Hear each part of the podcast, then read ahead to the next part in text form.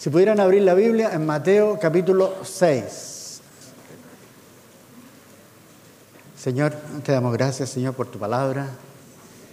Y reconocemos, Señor, la presencia del Espíritu Santo aquí. Y en el nombre de Jesucristo, Señor. Pedimos, Señor, de que el Espíritu hable a nuestra congregación para que captemos, Señor, el sentido del corazón de Dios en esta época, Señor, en que el corazón de Dios gime por los perdidos, Señor. Ayúdanos, Señor, a captar tu palabra, la guía del Espíritu Santo, para que seamos pueblo que alcanza a los perdidos, Señor. Te pido, Señor, que derrames, Señor, el poder del Espíritu Santo, Señor, para esta congregación, para que en tu tiempo, Señor, nosotros alcancemos esta ciudad para Jesucristo. Gracias, Señor. Amén. Hubo dos palabras hoy día en la congregación. Esto es manera de enseñanza nomás sobre los dones del Espíritu Santo. A veces, y todos podemos pensar de que a veces es, el Espíritu Santo que quiere que lo comuniquemos a todos. Pero puede, eh, eh, yo tengo la impresión de que la primera palabra era un texto de escritura, es una palabra para esa persona. Quizás solamente fueron solo las últimas palabras que eh, pueden haber sido para toda la congregación. ¿ah? Ocurre así, muchas veces, ocurre así. Pero la palabra que hubo después, esa es un rema, una palabra del Señor que es para la congregación bien específica para este tiempo. ¿ah? Y es una palabra de exhortación, que eso está de acuerdo con lo que dice 1 Corintios 14, de dones del Espíritu Santo. Ahí el Espíritu Santo hablando a la congregación y dando esa palabra, poniendo el caso de Caín y Abel, de Ismael e Isaac creciendo juntos. Y la palabra esa terminó con esa exhortación, velad y orad, y la repitió. Bien claro. Porque el tema que nosotros vamos a tratar hoy día es orar. La importancia de orar respecto a la voluntad de Dios. Porque si uno no ora en la voluntad de Dios, realmente está perdiendo el tiempo. Porque Dios no contesta oraciones que estén fuera de la voluntad de Él.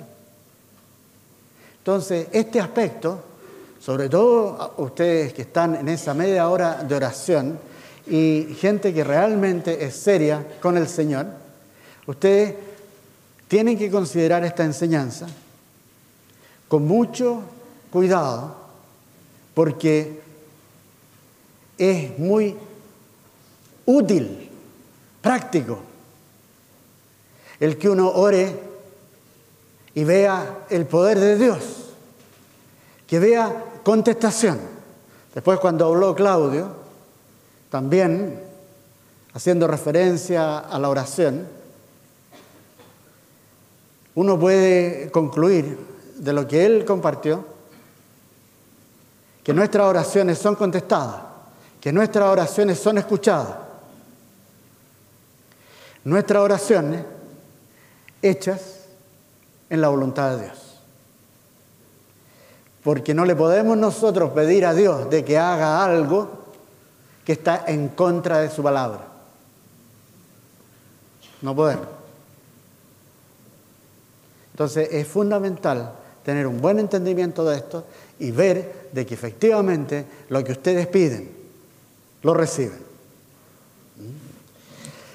Señor, gracias Señor por tu palabra, gracias por Jesucristo. Oración en la voluntad de Dios. Vamos a ver las instrucciones que nos va dando Jesucristo. Ustedes saben esta oración que aparece en Mateo 6, aparece también en Lucas. Jesucristo como maestro de la ley, como rabino, rabí, ¿ah? maestro, él está usando un método que es muy clásico del rabino, de que es, él da una oración con tópicos. ¿Por qué? Porque los judíos tenían sistemas para aprender la escritura y memorizarla. Y una de las formas más clásicas que ellos usaban y que es muy útil si uno quiere, tiene mala memoria, como tener buena memoria, es con tópicos, usando tópicos, imágenes que quedan muy grabadas. Y él está haciendo uso de ese método para enseñarnos a nosotros, a través de distintos tópicos, cómo orar en forma efectiva. Que no se nos olvide cuáles son las instrucciones para orar y ver el poder de Dios. Y obviamente que Jesucristo está enseñando aquí cómo orar en la voluntad de Dios. Qué tópico recordar que Dios quiere que nosotros oremos. Ahora, la oración es un misterio. La oración es quizá una de las cosas más importantes que hace el cristiano. Si nosotros vemos que el Hijo de Dios, Dios hecho hombre, Él, una de sus características en su vida diaria, era la oración. Si Jesucristo, que es Dios, Él oraba, obviamente de que hay un mensaje que nos está dando con su ejemplo, de que es absolutamente necesario para el cristiano orar, orar, para ver la acción de Dios. Sin oración no hay acción. Y Jesucristo, en Mateo 16 y después en Mateo 18, tratando este tema, cuando da las llaves del reino a los creyentes, todo lo que atares en la tierra será atado en el cielo. Y todo lo que desatares en la tierra será desatado en el cielo. Ahí está implícito el tremendo poder de la oración. Y aquí en este pasaje Jesucristo deja bien establecido cuál es la oración efectiva, la oración en la voluntad de Dios. Y él da ciertas instrucciones a cómo hay que entrar a ese momento. Y dice Mateo 6, 6. Mas tú cuando ores, entra en tu aposento y cerrada la puerta. Aquí entonces el Señor, el tema que está tratando es la oración personal. El momento en que uno se acerca uno en uno frente a Dios. Es un momento de intimidad con nuestro Padre en los cielos. Y esto es bien claro, ya estamos hablando aquí directamente, esta es la voluntad de Dios. Para tener intimidad con Él, dice, entra en tu aposento y cierra la puerta. Ora a tu Padre que está en secreto y tu Padre que ve en los secretos te recompensará en público. ¿Se dan cuenta eh, la relación con, de la fe de Abraham? Abraham le creyó a Dios, ¿por qué? Porque Dios lo iba a recompensar. Siempre está presente la recompensa. Es bueno seguir a Dios. Él recompensa. Y no dejen que el diablo diga, ah, entonces ¿Eso significa que nosotros por interés seguimos a Dios? No. Es porque Él tiene interés en nosotros. Es Él el interesado. Tremendo. Él se interesa por nosotros. Se interesa tanto que envió a su único hijo para que Él nos diera acceso en todo momento a su presencia y a su herencia. Él es interesado en nosotros. Qué tremendo. ¿eh? Si Dios se interesa por mí, todo lo demás es paja molida. ¿Qué me puede hacer el hombre?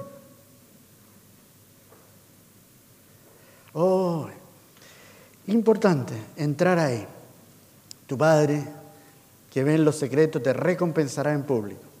Y orando, No uséis vanas repeticiones como los gentiles que piensan que por su palabrería serán oídos. ¿eh? Aquí el Señor obviamente está hablando, hay gente que a veces eh, son súper prácticos y concretos para cosas concretas y prácticas de la vida. ¿Saben cuánto es 2 más 2? Eso.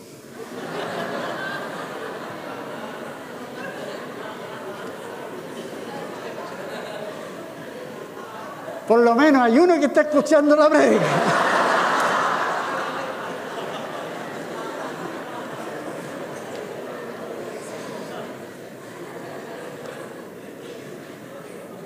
Pero cuando entran a orar, es como que entran en un limbo, se ponen en neutro es una cosa medio rara. Y, no saben qué, qué, hacer. Entonces comienzan a hablar, hablar, hablar. Eh, no, y el Señor dice, mire, acuérdense, sean concretos, sean específicos.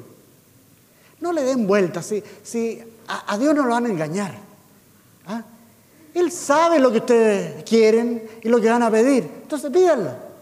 Y uno ve que las oraciones de Jesucristo son, como lo vamos a ver, bien concretas y específicas. ¿Por qué? Porque si yo le pido algo así al Señor, que sé que es la voluntad de Él, que no es la ley de probabilidades la que me contesta la oración, sino que es un Dios que es persona, personal, que se relaciona conmigo, que soy persona y me responde en forma concreta y específica. Cosa que yo en ningún momento dude. Es Él el que contesta la oración. No os hagáis pues semejantes a ellos, porque vuestro Padre sabe de qué cosas tenéis necesidad antes que vosotros le pidáis. Vosotros pues oraréis así. Padre nuestro, que estás en los cielos, santificado sea tu nombre. Aquí el primer aspecto que yo quiero mencionar respecto a cuando uno entra a orar con Dios. Hay que preparar el corazón a tener una actitud de respeto por entrar en su presencia. Y anoten esta, esta escritura en Eclesiastés capítulo 5. Vamos a leer los tres primeros versículos. Eclesiastés 5. Dice, cuando fueres a la casa de Dios, guarda tu pie y acércate más para oír, para oír, que para ofrecer el sacrificio de los necios, porque no saben qué hacen mal. No te des prisa con tu boca ni tu corazón se apresure a proferir palabra delante de Dios, porque Dios está en el cielo y tú sobre la tierra. Por tanto, sean pocas tus palabras, porque de la mucha ocupación viene el sueño y de la multitud de las palabras la voz del necio. Es bien claro. ¿Anotaron esa escritura? Entonces cuando uno entra en la presencia de Él, tiene que entrar con respeto con mucha consideración, dejando tiempo al Espíritu Santo para que cree en nosotros un espíritu quieto. Esto tiene relación con lo que dice Jesucristo, entre en el aposento y cierren la puerta. Porque a veces uno pretende entrar a la presencia de Dios y la puerta está súper abierta. Hay ruido, el teléfono suena, ¿Por qué? Porque uno no descolgó el teléfono. Por eso nosotros descolgamos el teléfono en los plantíos y damos esa instrucción. Porque es más importante que hable Dios y no que llame cualquier persona. En ese momento queremos que esa, ese plantío, ese grupo de personas, escuchen del Espíritu Santo. Después puede llamar el resto de la gente. Por eso descolgamos el teléfono. Si uno quiere entrar en la presencia de Dios, tiene que prepararse, tiene que dejar los problemas fuera, tiene que acallar la voz de la mente, tiene que acallar el corazón con las prioridades, la agenda propia que nosotros queremos en cuanto entramos a la presencia de Dios, presentársela. Aquí, Señor, está, aquí, aquí, aquí, esto quiero, esto quiero. No, no es lo que Jesucristo dice. Dios tiene una agenda para la vida de ustedes. Él quiere comunicarle algo que tiene valor eterno para que ustedes hagan ese día. Y para que eso se dé, ocurra, uno tiene que acallarse en su presencia. Darle tiempo al Espíritu Santo a que nos dé esa quietud en el corazón. Cuando eso, cuando uno da este tiempo, entonces fácilmente el Espíritu Santo puede comunicarnos qué propósito hay para ese día en la oración. En, el plano personal, eh, cosas que ayudan a, callarnos a nosotros, a librarnos de las interrupciones, aparte de colgar el teléfono, ¿ah? cerrar la puerta. Porque si quieren hacer una prueba, ¿quieren hacer una prueba? con respecto a la efectividad de la oración? Súper fácil. Digan ustedes, voy a orar. Se dirigen a orar. Y no descuelguen el teléfono. Les apuesto que antes que abran la puerta de oración ya está sonando el teléfono. ¿Por qué? Porque hay un diablo que no quiere, por ningún motivo, de que ustedes reciban lo que Dios tiene para ustedes ese día. Él quiere mantenerlos apartados del propósito de Dios. Y entonces va a hacer todo lo posible por interrumpir su tiempo con el Señor. Cosas que a mí me han ayudado a aquietarme es leer la palabra. Leer la palabra. Leer proverbios, leer salmos. Al poco rato ya uno empieza a aquietarse. Cantarle al Señor. Si ustedes están encerrados en un closet, con una pieza, cántenle al Señor. Aprovechen. Yo a veces cuando nosotros estamos aquí en alabanza y, están en, y, como hoy día, por ejemplo, Pablo eh, tenía una, canción, daba perfectamente para que uno también le cantara al Señor. No solamente lo que estaba cantando Pablo, sino que, que uno, oh Señor, y el Espíritu Santo comienza a fluir en uno y comienza a alabar a Jesucristo. Oh, lindo, lindo, muy edificante cantarle al Señor. Otra cosa que me han ayudado a los años es eh, escribirle, escribirle, gracias Señor. Por un cuaderno. Si no, no, hay, que ser místico, la, la oración no tiene nada que ver con misticismo, nada que ver. La oración es una cosa más concreta que hace el cristiano. Una de las cosas más prácticas. ¿Por qué? Porque en ese momento yo entro a la presencia de Él, que es persona, que está atento, Él quiere que yo entre ahí. Y yo soy persona, no soy un ente. Entonces son dos personas que se están comunicando, que tienen algo que decirse. Entonces hay que estar atento. Y escribir gracias a mí me ayuda a callarme porque me olvido de los problemas. Y me empiezo a concentrar en todas las cosas que uno tiene que darle gracias a Dios. Gracias Señor. Gracias por el hígado Oye, si no me funciona el hígado. Gracias Señor por este día. Oh, ahora, ahora que estoy ahí a los pies de la cordillera, gracias Señor porque no hay ruido. En realidad estoy viviendo en el paraíso de los gatos. Oh. Oiga, las tres gatas que tenemos, pero lo pasan, oh, creo. Felices. Tienen todo, todo un campo ahí va a dar vuelta. Gracias, Señor.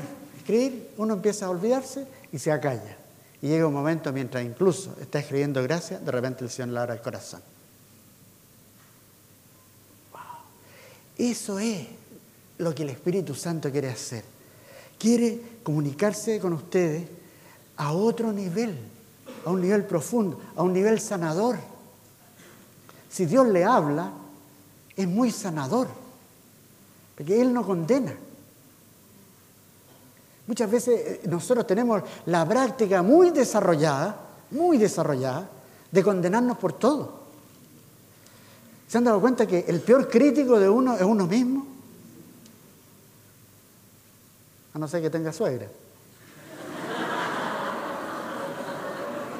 Oh. Eso es pecado.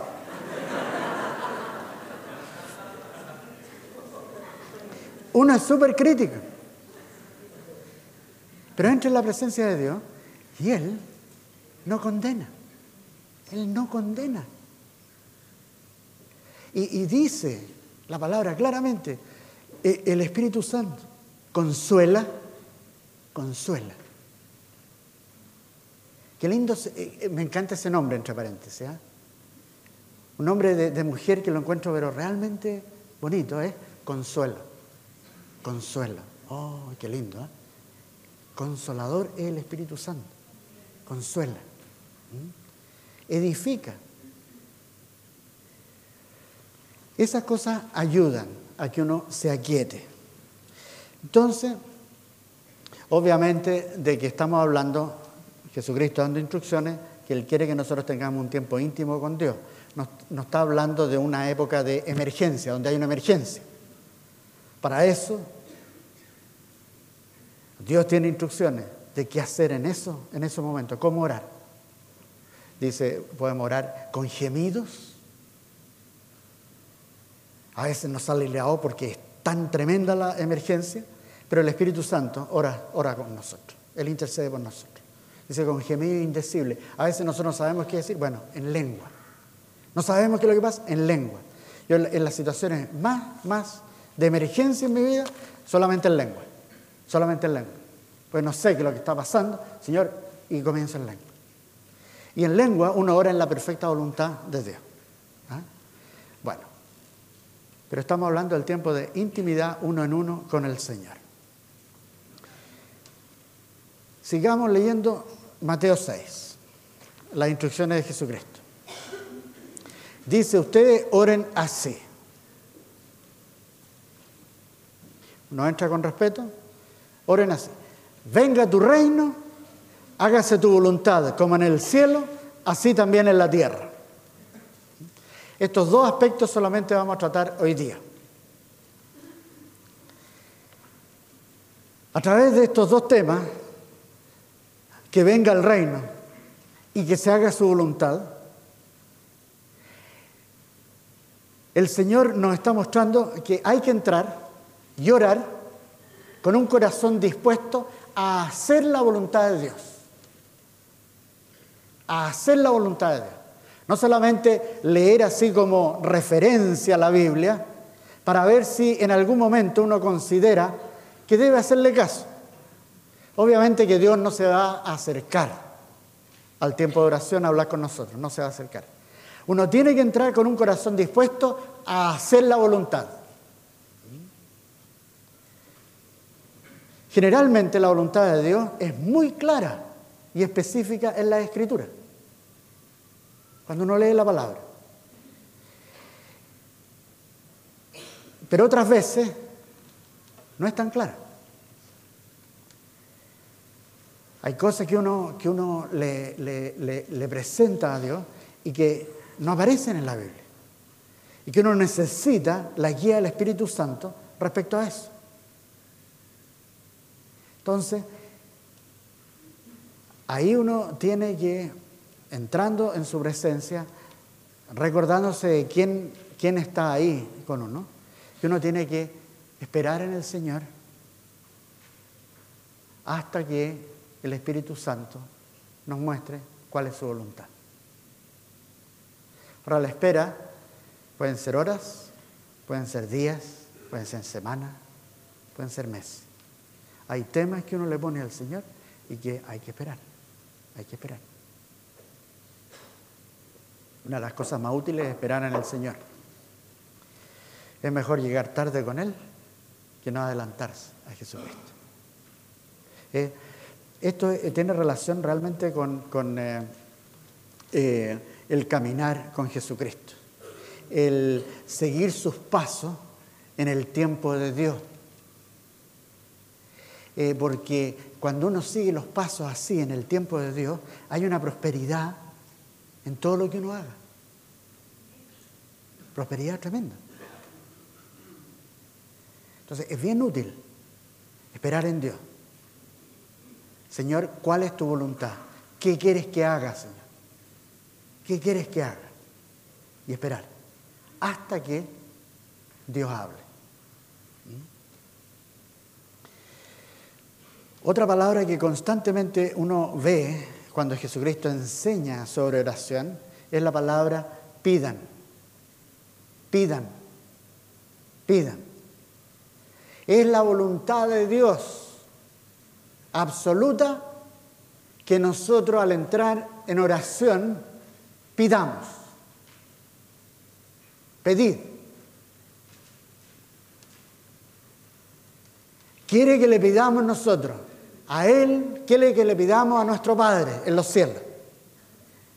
Y Él dejó ese ejemplo en su vida y eso era lo que hacía públicamente delante de sus discípulos. Por eso los discípulos le dijeron, fíjense, la única cosa que le pidieron a Jesús es, enséñanos a orar. Porque lo veían orar las cosas que pedía y veían el poder de Dios, la contestación es más increíble. Entonces le pidieron, enséñanos a orar. Y es aquí donde Jesucristo les está diciendo, oren así. ¿Por qué el Señor quiere que pidamos? Porque al pedirle, nosotros le estamos reconociendo a Dios dependencia nuestra de Él. Él es mi proveedor. Estamos reconociendo también que nuestra confianza está en Él. Entonces, está demostrando eso humildad en su presencia. Humildad. Es bien claro Jesucristo, pidan, pidan, pidan. Ahora, es cierto que muchas veces eh, algunos en vez de pedir, desean. Y siguen deseando y nunca reciben. Hay otros que se imaginan y tienen unas imaginaciones fantásticas, pero nunca reciben. Porque la Biblia no dice imagínense, sino que pidan. Hay otros que piensan, planifican pero nunca piden y se quedan en los planes. Pedid y se os dará. Y hallaréis, llamad y se os abrirá. Porque todo aquel que pide, recibe, y el que busca, halla, y al que llama, se le abrirá. Ahí está la promesa de Jesucristo. Bien clara. Entonces, hay que pedir. Y nos dice estos dos aspectos, pidan en oración. Venga tu reino.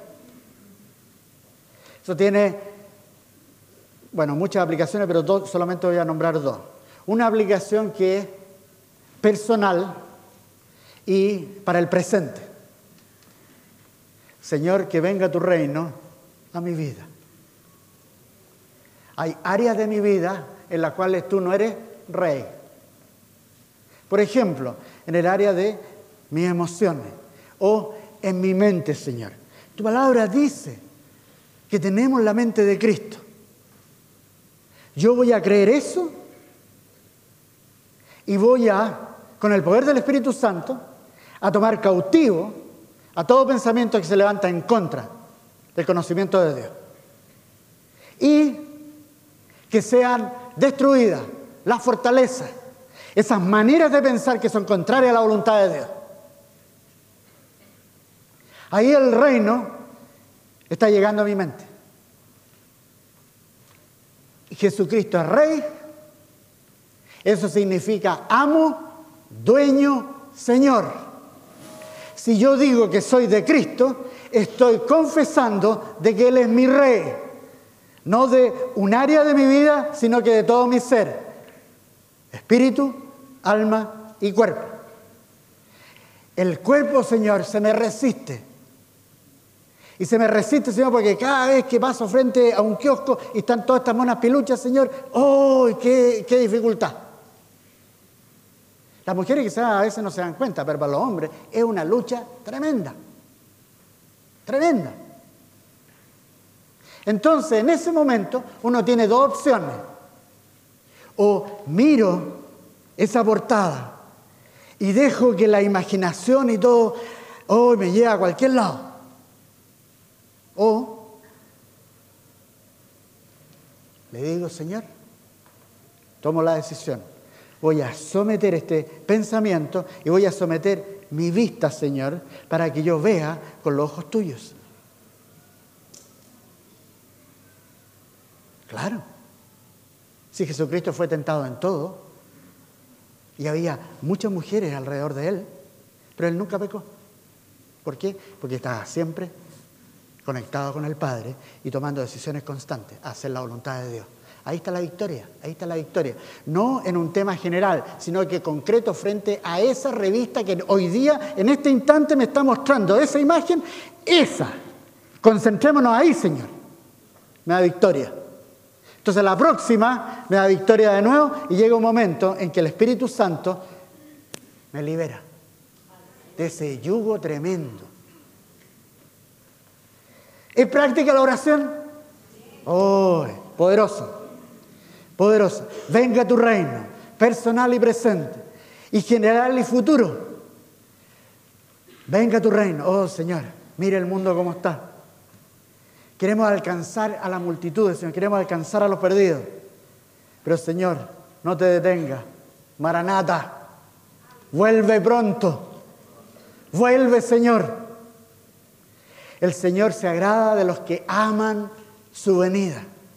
Dice que las personas que aman su venida van a tener una gran recompensa. Señor, venga a tu reino. Quiero verte, quiero ver a Jesucristo que viene no solo a buscar a su iglesia en el aire, sino que también quiero verlo cuando viene a reinar y gobernar desde Jerusalén por mil años conmigo.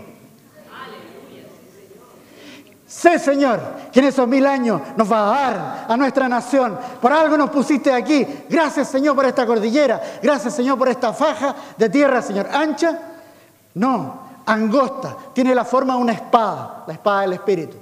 Ese es Chile. Gracias, Señor. En los mil años aquí vamos a estar nosotros reinando y gobernando contigo. Venga tu reino, Señor. Esa es la visión de Dios. ¡Oh, qué lindo! Y dice, oren también así, hágase tu voluntad, como en el cielo, así también en la tierra. Nos ha encomendado el Señor. Y es aquí donde entramos, la importancia de estos plantíos que están en diferentes comunas de Santiago, orando por los perdidos, por sus comunas. Ahí el Señor los tiene enfrentando a las huestes del diablo, que tiene en una gran medida atemorizada a nuestra ciudad. Y muchas veces nos hace pensar que la delincuencia y la violencia están a cargo de este país. Pero el Señor dice, cuidado, hay gente que está pidiendo venga a tu reino y el reino de Dios un misterio. los, dirigentes, en los periódicos, no tienen idea de lo que yo estoy haciendo, dice el Señor. Porque yo estoy levantando gente en esta ciudad, no solo con nuestra iglesia, también otras iglesias. Y lo estoy poniendo en los barrios a que oren contra las huestes de maldad, a que tomen control de sus barrios. Para el Señor, literalmente, están reclamando el reino y están reclamando que se haga la voluntad de Dios en esos sectores de nuestra ciudad. No va a reinar la maldad aquí. Nosotros tenemos noticia para el diablo. Somos más que vencedores y nosotros no hay nadie, ni un diablo que nos pueda parar. Solamente nuestro pecado y la incredulidad es lo único que nos para. Pero si nosotros nos mantenemos fieles y tenemos contacto con el Señor, escuchamos de Él, no hay diablo que nos pare.